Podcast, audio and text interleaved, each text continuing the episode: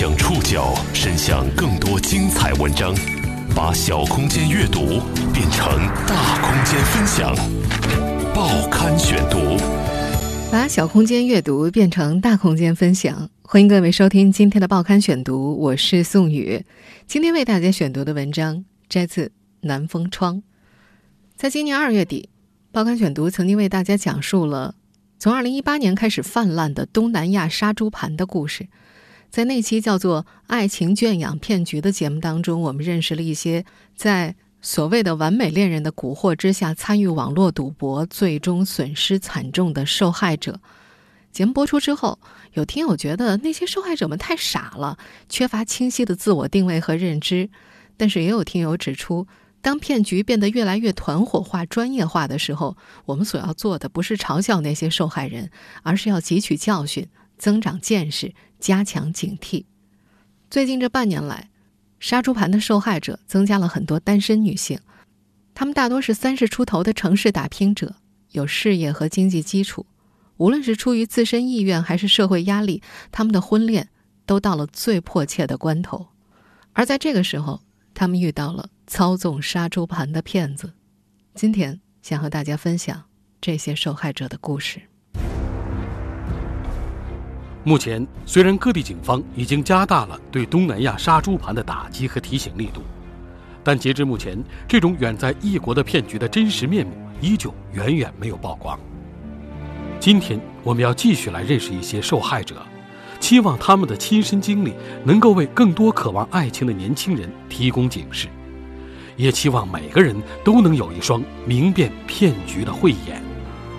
报刊选读今天为您讲述。东南亚杀猪盘里的受害者。一个身着校服的男孩走向了刘明，他用羞涩的声音问道：“姐姐，可以用支付宝给你换点现金吗？”刘明内心那根弦马上绷紧了，怕是骗子吧？他的脑子快速运转，现在手机支付可以搞定一切啊，未成年人也不可能有支付宝，事有蹊跷。他连忙摆了摆手，走开了。事后，那个男孩纯真朴实的脸再次浮现于脑海时，他又开始懊恼。他感到自己无药可救。他把这理解为杀猪盘后遗症。经历过那场所谓完美骗局的洗礼之后，他已经分不清现实的真假。总有个声音告诉他这是骗局。晚上，只要一闭上眼睛，那位曾经的完美男友无处不在。对方面部扭曲狰狞，疯狂地追赶他。他已经有三个多月没有睡过一个好觉了。更严重的问题还在于，网贷和银行的催债电话接二连三。他的征信已经透支了，他感觉自己马上就要走投无路了。他想不清楚自己到底是怎么沦陷于杀猪盘，又是怎么成为猪仔，又是怎么被宰杀的。和所有的猪仔一样，爱情的甜蜜。未来的愿景早就在暗中标注了价格。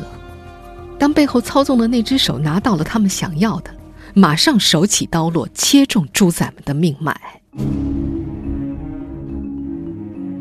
让刘明沦陷的所谓完美的男友，是带着隐含的光晕出现的。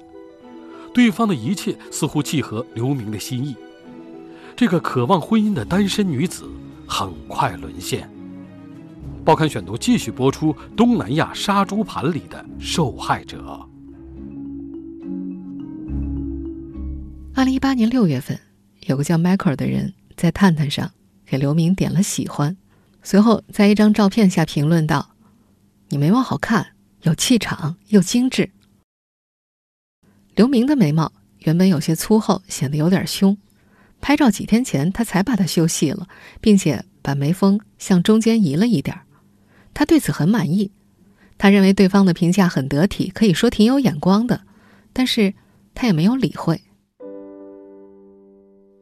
刘明今年三十岁，职校毕业之后，在广州打拼了七八年了，终于有了些积蓄。二零一八年春节前后，他刚刚从城中村里搬出来，住进了宽敞的小区里。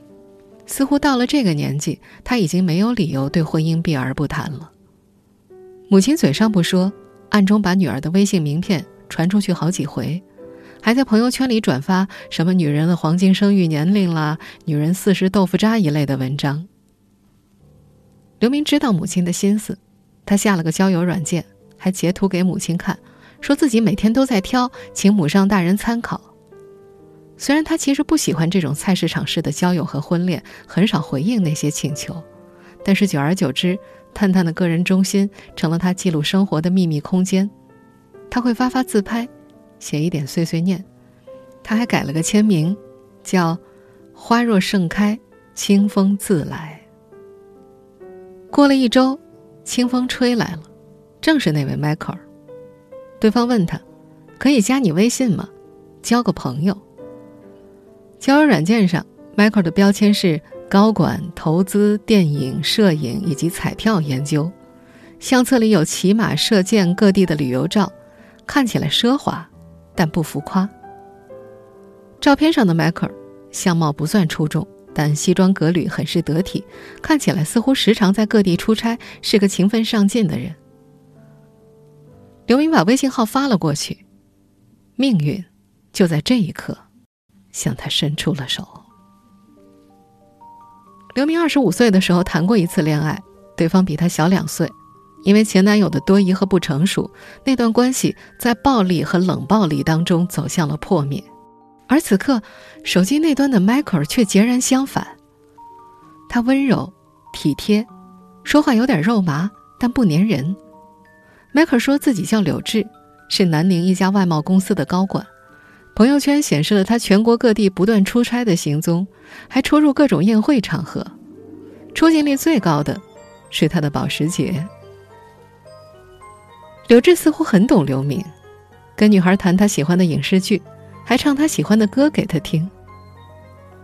刘明是个要强但没有安全感的人，而柳志表现出的成熟稳重，却总是能够轻易的镇住他。柳志开始管他叫小明，后来。又顺利改成了宝贝，表情包也越来越亲昵，常常让刘明会感觉心头一热。聊到第十二天的时候，柳志说，自己不甘心在小城市小打小闹，想去刘明所在的广州这种大城市闯一闯，这样就可以经常见到你了。他还向刘明描绘了在广州买房、成家和立业的蓝图。但是，面对这个接近自己心中完美形象的男人。刘明总是有那么一丝疑虑，难以名状，又挥之不去。有天夜里，刘明拨通了视频电话，想印证一下照片真人和他的想象到底一不一样。不过对方很快就挂断了，并且还揭开了一段不为人知的往事。在对方的描述中，几年前他跟正在开车的妻子视频。两人正含情相视，一辆大卡车撞了过来，妻子当场去世。视频成了柳志一生的痛和阴影。听完这个故事，刘明满脸是泪。聊到第十五天的时候，刘志把两个人的照片 P 在了一起，他们就这么正式确立了男女朋友的关系。这段需要打引号的感情就这样开始了。刘明以为自己找到了真爱，可他不知道，在前面等待他的是无尽的疯狂。报刊选读继续播出《东南亚杀猪盘》里的受害者。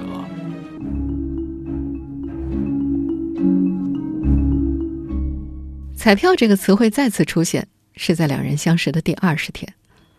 在一通四十分钟的语音电话里，柳志用不经意的口气提起，他闲时研究点彩票，因为掌握一些后台机密，一年赚个十来万不成问题。末了还提醒刘明，女孩子不太懂啊，不要轻易碰这个，小心被骗。过了三天，柳志的语音拨了过来，急匆匆的嘱咐刘明：“我在外面不方便，给你个账号和密码，你帮我投十万块彩票，错过时机就没了。”刘明原本不愿意，但柳志听起来有点生气，又不要你出钱了。刘明只能扫一个二维码，进入一个名叫“腾讯幸运二十八”的网站。遵照柳志的指示，他把账户里的十万块余额投注了进去，很快三万块就赚到手了。刘明很排斥这种不劳而获，他告诉柳志：“你以后不要找我了，你自己也少玩。”刘明的这种反应似乎没有跟着剧本走，刘志出现了少有的激动。我还不是为了我们的将来吗？你应该知道在广州买个房有多难吗？刘明示弱了，但柳志却开始频繁邀请他一起玩彩票，告诉他投个三五百赚个夜宵钱也好。耐不住反复磨，刘明注册了账号，充值了五百，赚回来八十块。第二次，他又顺了柳志的意，投了一千，赚了几百。与此同时，两人对未来的规划也越来越清晰了。刘志告诉他，自己打算在下半年就去广州，已经在物色好一点的学区房了，首付已经够了，但想着以后生活压力小一点，他争取付个全款。他还说他喜欢女儿，不过如果刘明生个胖儿子也挺好的。这种生活大大超出了刘明的想象。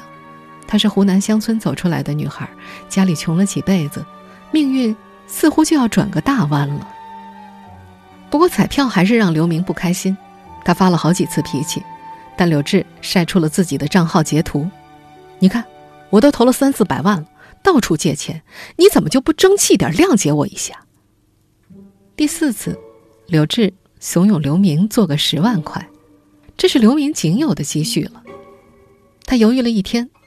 直到柳志跟他说了这么一句话：“老婆，我再给你垫个十万，一起冲进去，我们升 VIP 用户。”刘明不知道 VIP 用户可以做什么，但有了前几次的铺垫，再加上柳志要主动垫钱，他心一横，点头了。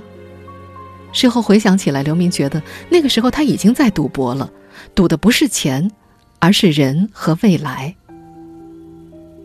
那个晚上，赌博账户里的钱慢慢增加到了二十二万，但系统提示他提现还需要打五十万的流水。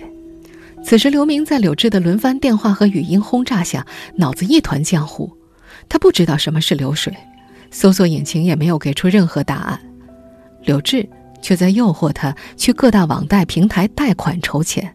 他反复给刘明洗脑：“哎呀，很快就可以还上的，利息都不要多少啊。”刘明在电话里哭了，手机里的网贷 App 一个接一个的安装，他没见过这种阵仗，他连声哀求：“不玩了，好不好？”柳志则拿出他所谓的证明：“老婆，我刚刚就提现了，你看已经翻本了，你相信我。”几万、十多万的本金陆续冲了进去，账户资金不断增加，某一刻直接蹦到了九十多万。刘明感觉自己快要窒息了，他没见过这么多钱，这些数字还是钱吗？他对此毫无概念。他反抗的越来越激烈，他觉得这一切太不正常了。他在电话里一直在哭，但刘志根本就不给他喘息的机会。新一轮的攻势展开，刘志开始指责刘明不负责，质疑他的爱和付出，甚至还要挟说：“如果你觉得我不值得你付出，那干脆分手好了。”随后，两人陷入了几个小时的冷战。这是刘明的软肋，他害怕冷战，害怕冷暴力。煎熬之下，他率先服了软。柳志也做出了反应，在朋友圈公布了他俩 P 在一起的合照，还发来了截图。刘明看到底下有很多人送了祝福。最终。刘明从四个贷款平台筹集到六十万元，砸进了那个赌博网站。再然后，网站上的数字就开始直线下跌了：一百万、七十万、五十万，没几秒直接归零。在那一刻，刘明觉得自己的心脏都快停跳了，他才真正意识到那些数字里有自己辛辛苦苦攒下的钱，真正的钱。柳志也在第一时间打来电话向他哭诉：“老婆，我的三百万全没了。”刘明反而去安慰他，告诉他没关系，未来我们一起扛。他的第一反应是平台有问题，他希望报警，从平台把钱追回来。柳志喝止了他：“你傻吗？警察会把我们抓起来的。”这之后，柳志就消失了，任何方式都没法联系上。刘明还担心他会不会因此想不开。但这个天真的想法很快就为一个残酷的事实碾碎了。他在网上搜索出了柳志的头像，以及朋友圈的全部图片。他们真正的主人是上海的一名健身教练，对方也根本不叫柳志。柳志消失后，刘明终于意识到自己被骗了。他在知乎上找到了一个受害者 QQ 群，他这才发现，就像平行时空相会一样，他的故事不过是万千个相同故事中的一个，甚至有些见怪不怪、平淡无奇。报刊选读继续播出《东南亚杀猪盘里的受害者》。在刘明加入的那个 QQ 群里。所有受害者的故事，都像是同一个剧本里推演出来的。受害者们都遇到了所谓的完美恋人，他们都来自于婚恋或者社交网站，他们也大多晒着豪车，各地旅游，开着公司，或者从事着 IT 等高薪职业，事业有成，勤奋努力。他们都声称自己渴望爱情和家庭，但受过情伤，有人离婚，有人丧偶。他们都对你关心体贴，都能很快速的建立好感。他们还声称渴望和你组建家庭。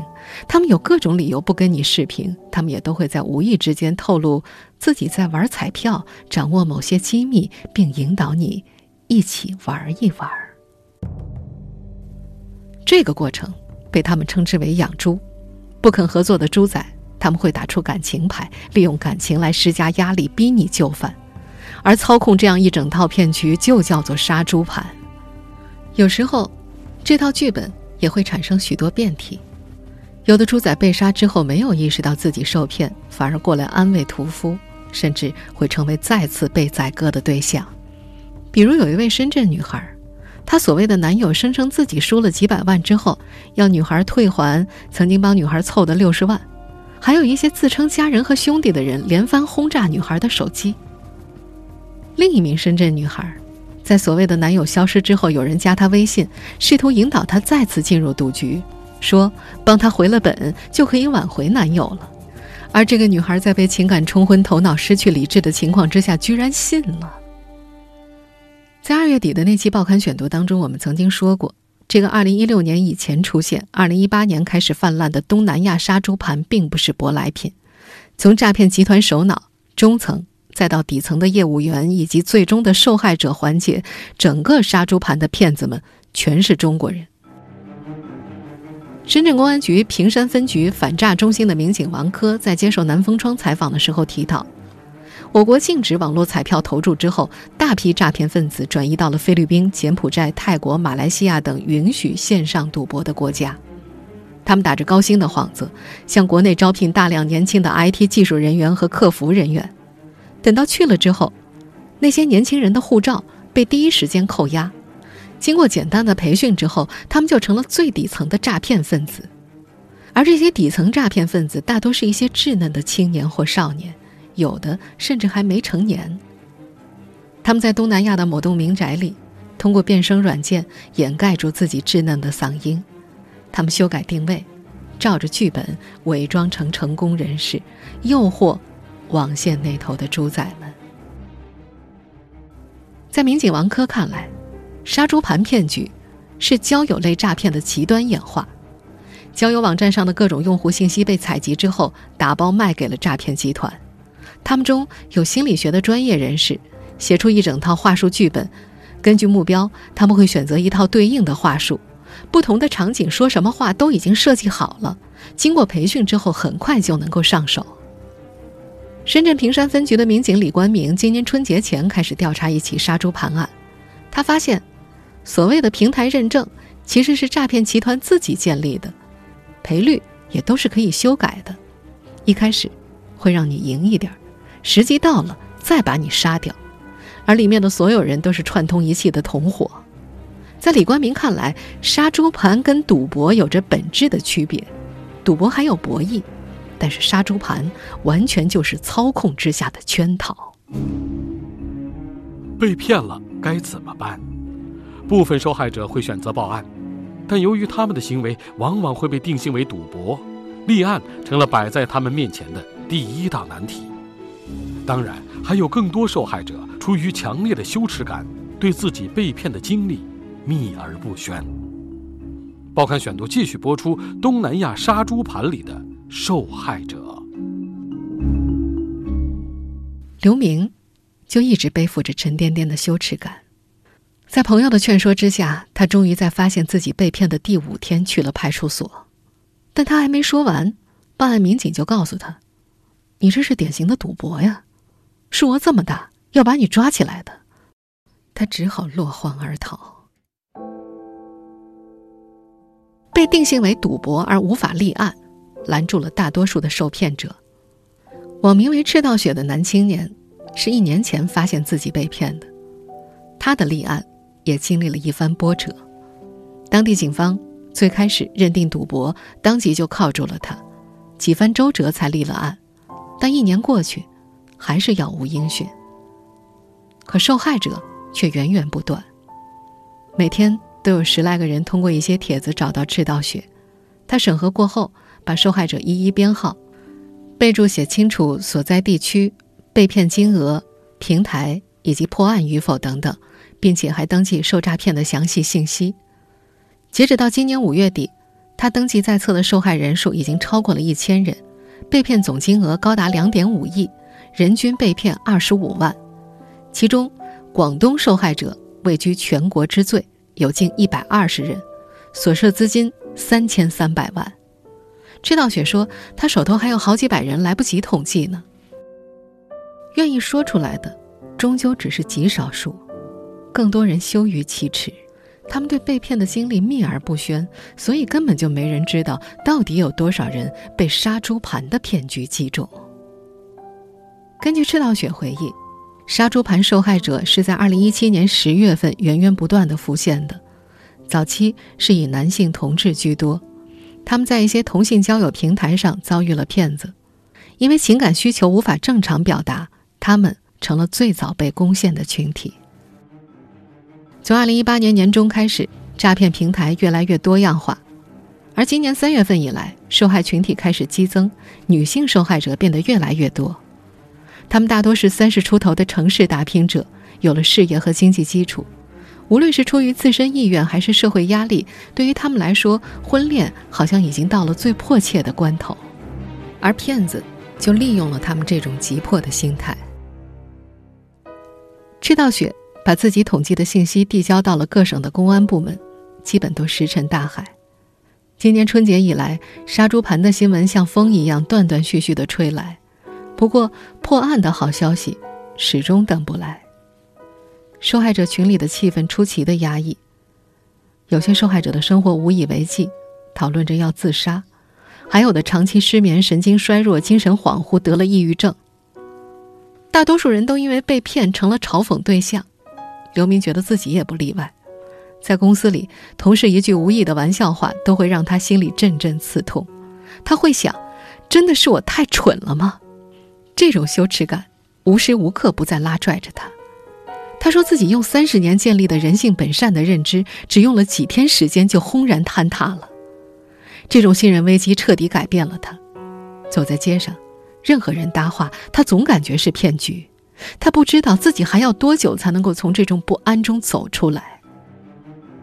直到现在，东南亚杀猪盘的真实面目依旧远远没有曝光。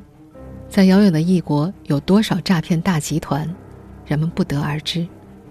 由警方指导的公众号“终结诈骗”披露，在一次警方的内部交流会上，多名专家对藏匿在东南亚搞诈骗及配套服务的人数进行了评估，有的说十万，有的说二十万，但综合多方信息来看，应该至少有三十万人。这种跨国作案，隐秘化、集团化、专业化，让破案。难上加难。虽然难，但并不代表没有行动。